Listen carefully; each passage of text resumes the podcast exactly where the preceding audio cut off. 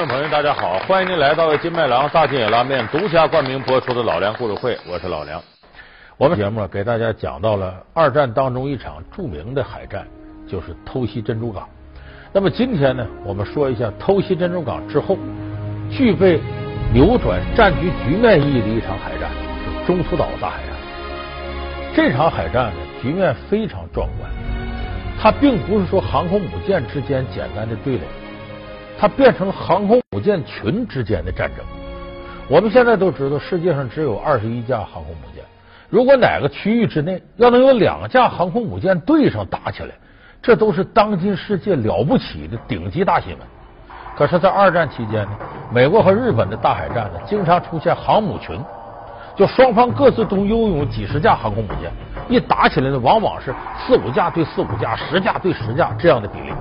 所以，如果你要从海战的壮观程度来讲，二战以后啊，到现在为止这么些年还算和平的时期，再也没法重现二战当年那种战争壮观的场景。当然，越壮观意味着越残忍。一场战争竟然有两个胜利者，复制偷袭，神话为何没能继续？沉默电波又怎样使日军覆没？赌徒与赌徒之间的对决，胜负真的仅凭运气吗？老梁故事会生死决战中途岛。今天说的中途岛海战发生在一九四二年六月份。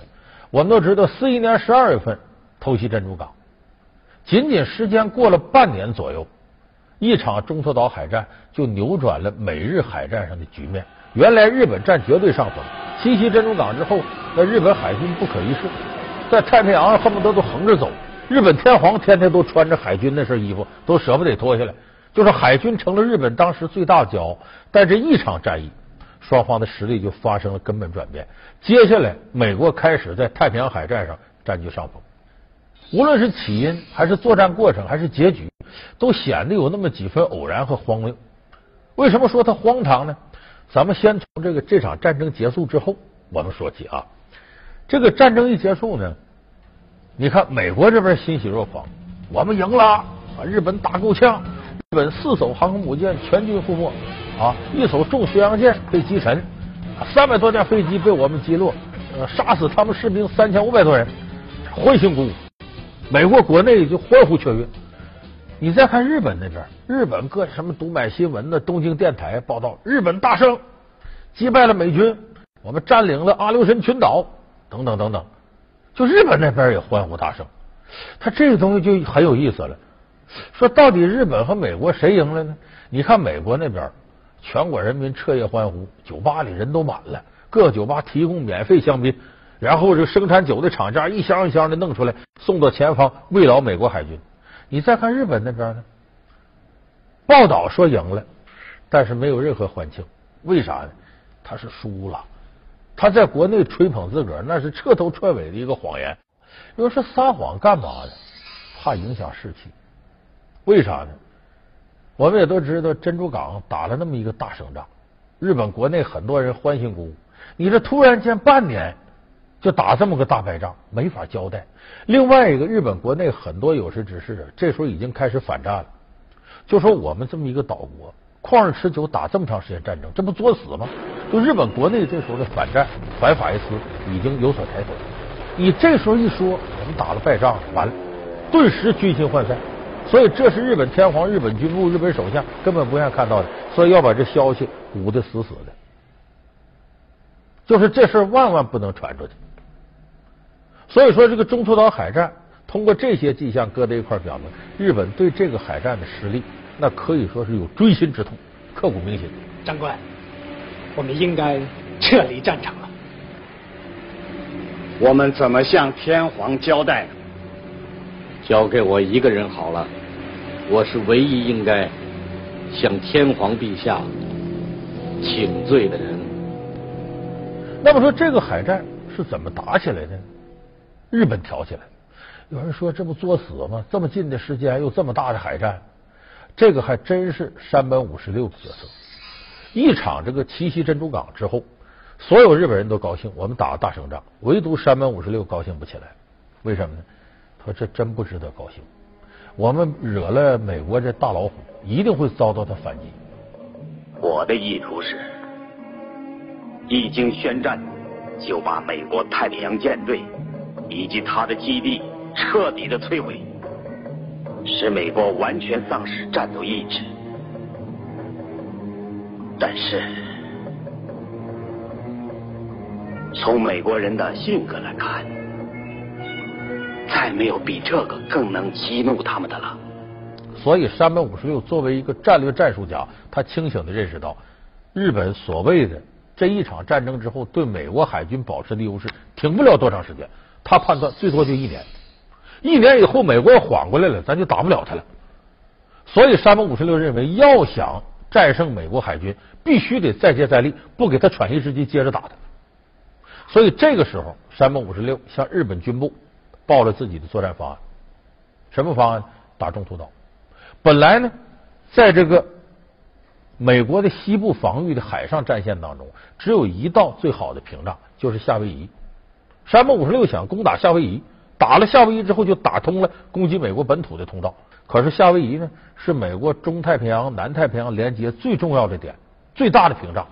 美国海军怎么可能不在这步兵重防呢？就这个骨头，你一定是很难啃的。所以这时候，三百五十六知道不能轻举妄动。说我一步一步踩实的，打哪儿呢？夏威夷群岛前面有个岛，就是我们今天要说的中途岛。他决定打这一块，打这一块有两个目的。你要美国的夏威夷主力部队不管，我就把中途岛占了，我作为根据地接着轰炸夏威夷，这就等于我有一个不动的航空母舰那么大。如果你夏威夷这边的美国主力舰队又来增援了，那好办，我再派空军袭击夏威夷，这不就成了围魏救赵？所以山本五十六呢制定了这么一个周密的计划，就说我兵分两路，我开头这一步是扫清障碍，打中途岛，我跟到后头。啊，要是美国舰队不管，那好，那我就直接把中途岛占了。他要来管，咱们可以绕过来，这边把舰主力舰队拖住，那边轰炸夏威夷。这个战略战术制定的很准确。可是往上报的时候呢，日本军部没通过，为啥呢？山本五十六是日本的舰队的总司令官。这个总司令官呢，要受日本海军司令部的节制。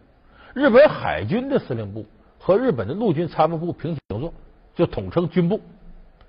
就是你有什么作战计划，由下边人上报到军部，军部再报给天皇。军部这些人呢，跟这个山本五十六之间向来不和。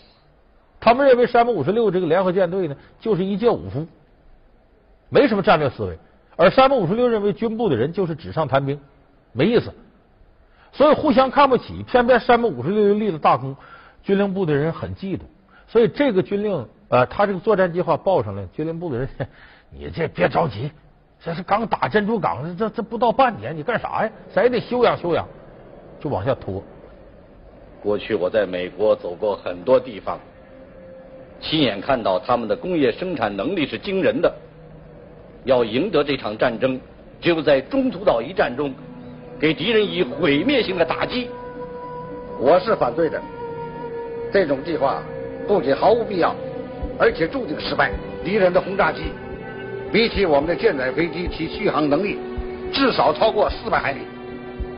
我们的飞机出动之前就可能被敌机打掉。我曾冒更大的危险攻击了夏威夷，摧毁了美国舰队。那时候您认为敌人的地面飞机在什么地方啊？那是是山本卖气，你不不批我作战计划吗？我辞职，提出辞职。那个时候，山本五十六在七夕珍珠之后啊，那是仅次于日本天皇的第二偶像。他这一辞职，军令部慌了，这天皇得过问，你别别别辞职，我我们给你考核考核，不是要否你这个作战计划。然后军令部采取一招拖，我也不说行，也不说不行，我拖着你，拖拖我给你拖黄了。有人说，那要能拖黄了，就没有中途岛海战了。这个中间不是山本五十六催的紧，而是美国这时候一次任性复仇举动，把这中途岛海战事给促成。一场战争竟然有两个胜利者，布置偷袭，神话为何没能继续？沉默电波又怎样使日军覆没？赌徒与赌徒之间的对决，胜负真的仅凭运气吗？老梁故事会，生死决战中途岛。老梁故事会是由金麦郎大金野拉面独家冠名播出。怎么叫任性的复仇举动呢？这个四一年十二月七号偷袭珍珠港，把美国给打急了。罗斯福都都都身体都不行了，拄着讲台大骂日本人背信弃义。这个时候，全美国义愤填膺，老百姓说怎么弄的？政府这么无能，怎么让日本打成这么个惨样呢？这时候，罗斯福对媒体张嘴就说了：“你不要看日本嚣张，马上我们就轰炸他本土。无论需要多长时间，才能战胜敌人这次有预谋的侵略，我相信美国人民必将赢得彻底的胜利。鉴于日本帝国无故发动卑鄙的袭击，我要求国会宣布进入战争状态。”他这话说完了，美国记者就追了。这看来是美国部队要轰炸日本本土了，大面积报道。这下可把罗斯福下边这些军官难坏了。怎么轰炸本土啊？这时候罗斯福把军部人召集到一块儿，说：“你们商量商量，我这都说出去了，咱得炸呀。”我们总是认为自己不可战胜，但我们最值得骄傲的战舰却被我们不屑一顾的敌人击沉了。我们在挨打，先生们，所以我们必须马上开始反击。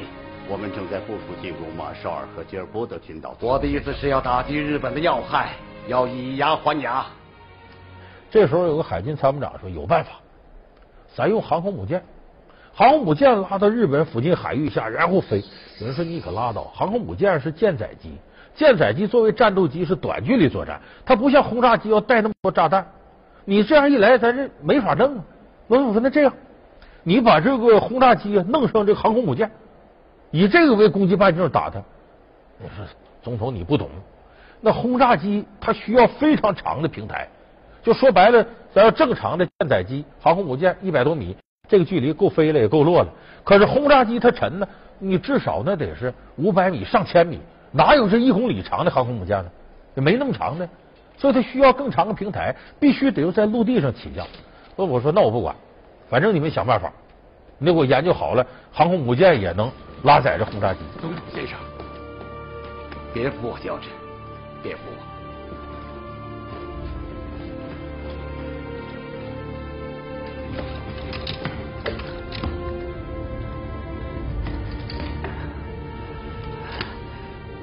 别再跟我说了，没有不可能。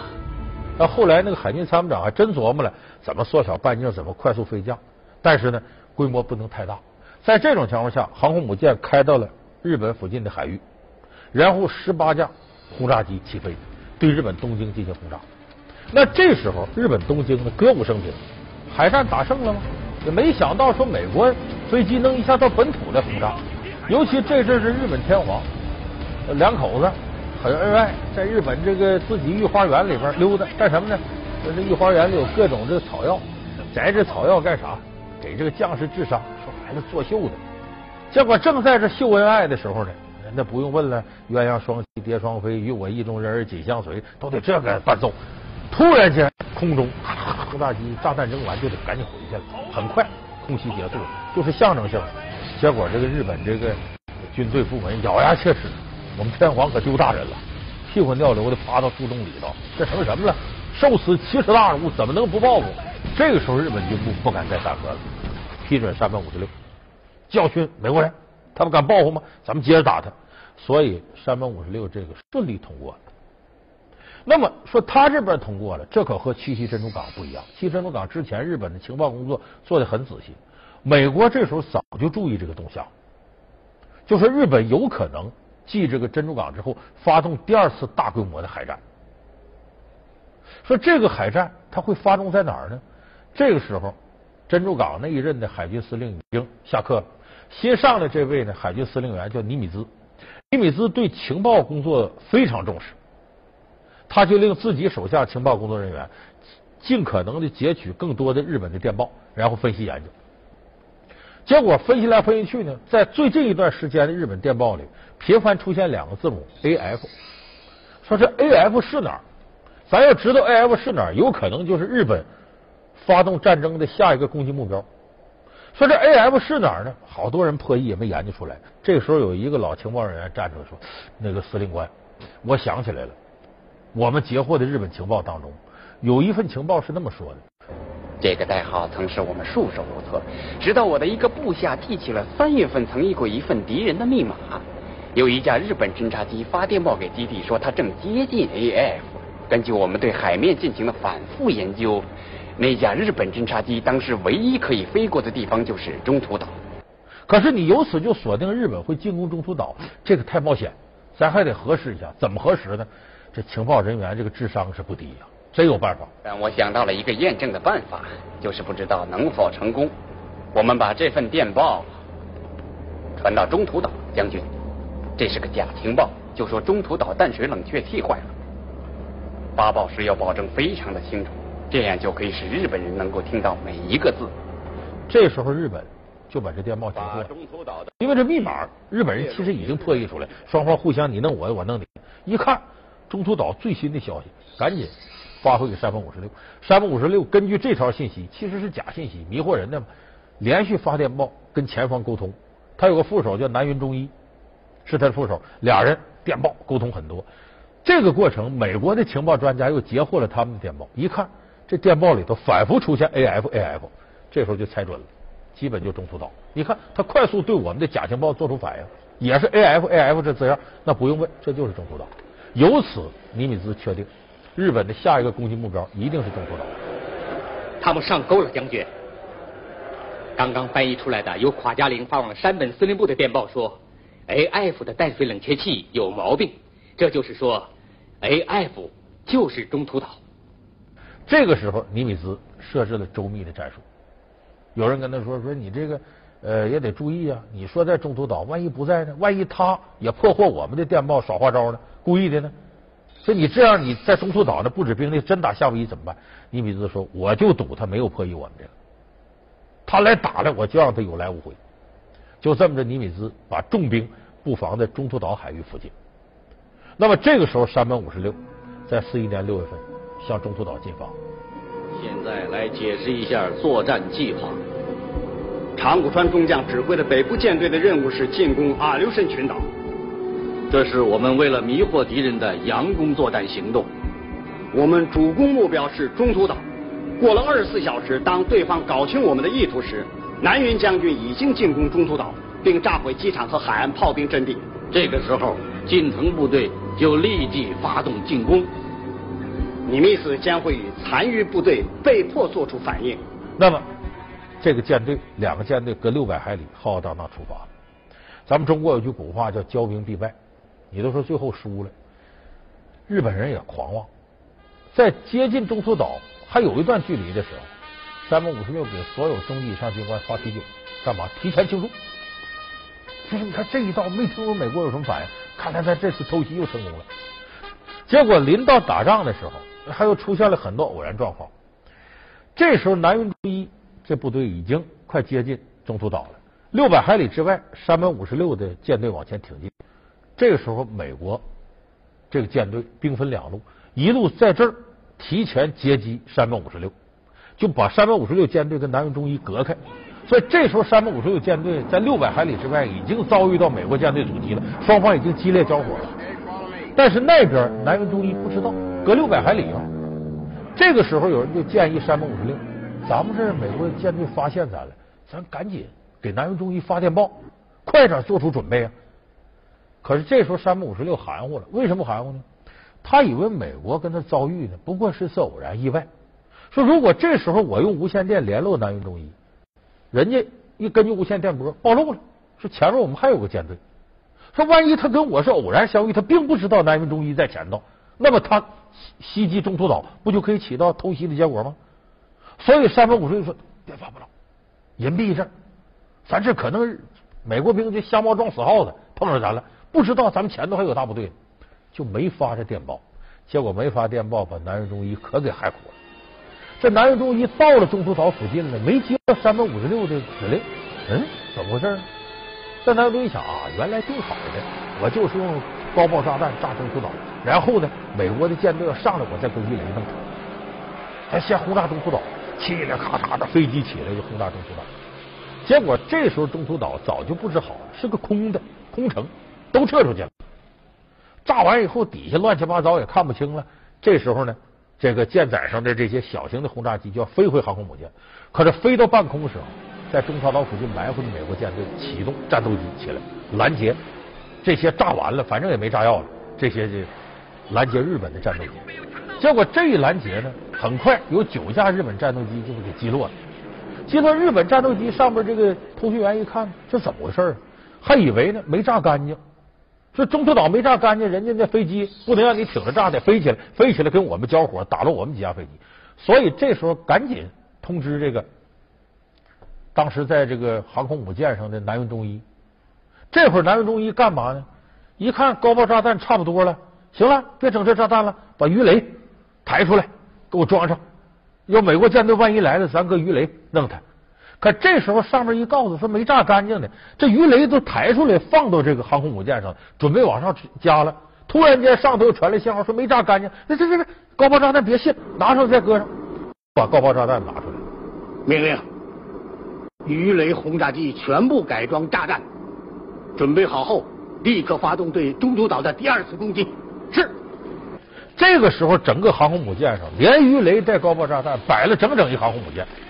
而这时候，美国轰炸机来了，你琢磨琢磨，整个航母舰好比一个大的炸弹库，沾火就着，就用不着美国往下扔多少炸弹，扔一个就够了。连着这个他日本的炸弹、日本的鱼雷，咣咣咣，接二连三，就跟鞭炮厂爆炸似的，噼里啪啦，噼里啪啦。一会儿功夫，美国人没费啥炸弹，等于航空母舰自己自燃给沉，自爆了。就这一场战争结果，使日本海军元气大伤，美国大获全胜。那么说，山本五十六这种打法呢？我猜啊，他是瞎蒙碰上我了，所以隐蔽自己的前方部队，这是一种赌徒式的打法。因为山本五十六就是个赌徒。那么，美国的海军司令官尼米兹其实也是赌徒。多少人劝他，你可别瞎弄啊！万一日本人也玩假情报呢？不是打中途岛呢？咱把所有兵力集中到中途岛，人攻夏威夷，你不傻了？尼米兹说：“我才不是，我就赌他一定攻中途岛。”尼米兹就赌赢了。当然，他赌赢有他的底气，是建立在自己的情报系统之上的。所以，尼米兹对当时海军作战情报这种把控是相当准确的。他也因此成为二战当中的海上的美国名将。现在呢，美国总共呢十一架航空母舰，呃，资历最老的一架航空母舰叫什么号呢？尼米兹号，就是为了纪念这位伟大的海军将领。所以，中途岛海战这一战。等于是极大的打击了日本海军的士气，在一定程度上，对于美日太平洋大海战的战局起到了扭转作用。这是世界海军史上永远不能忽视的一场大规模海战。影视多面手史泰龙成名靠算卦，歌星酷影帝吴镇宇仅曾出过家，演艺界劳模刘德华也干过理发，诡异的陪考定律又是怎么回事？老梁故事会大咖之成名前的样子。感谢您收看这期老梁故事会。老梁故事会是由金麦郎大金野拉面独家冠名播出。我们下期节目再见。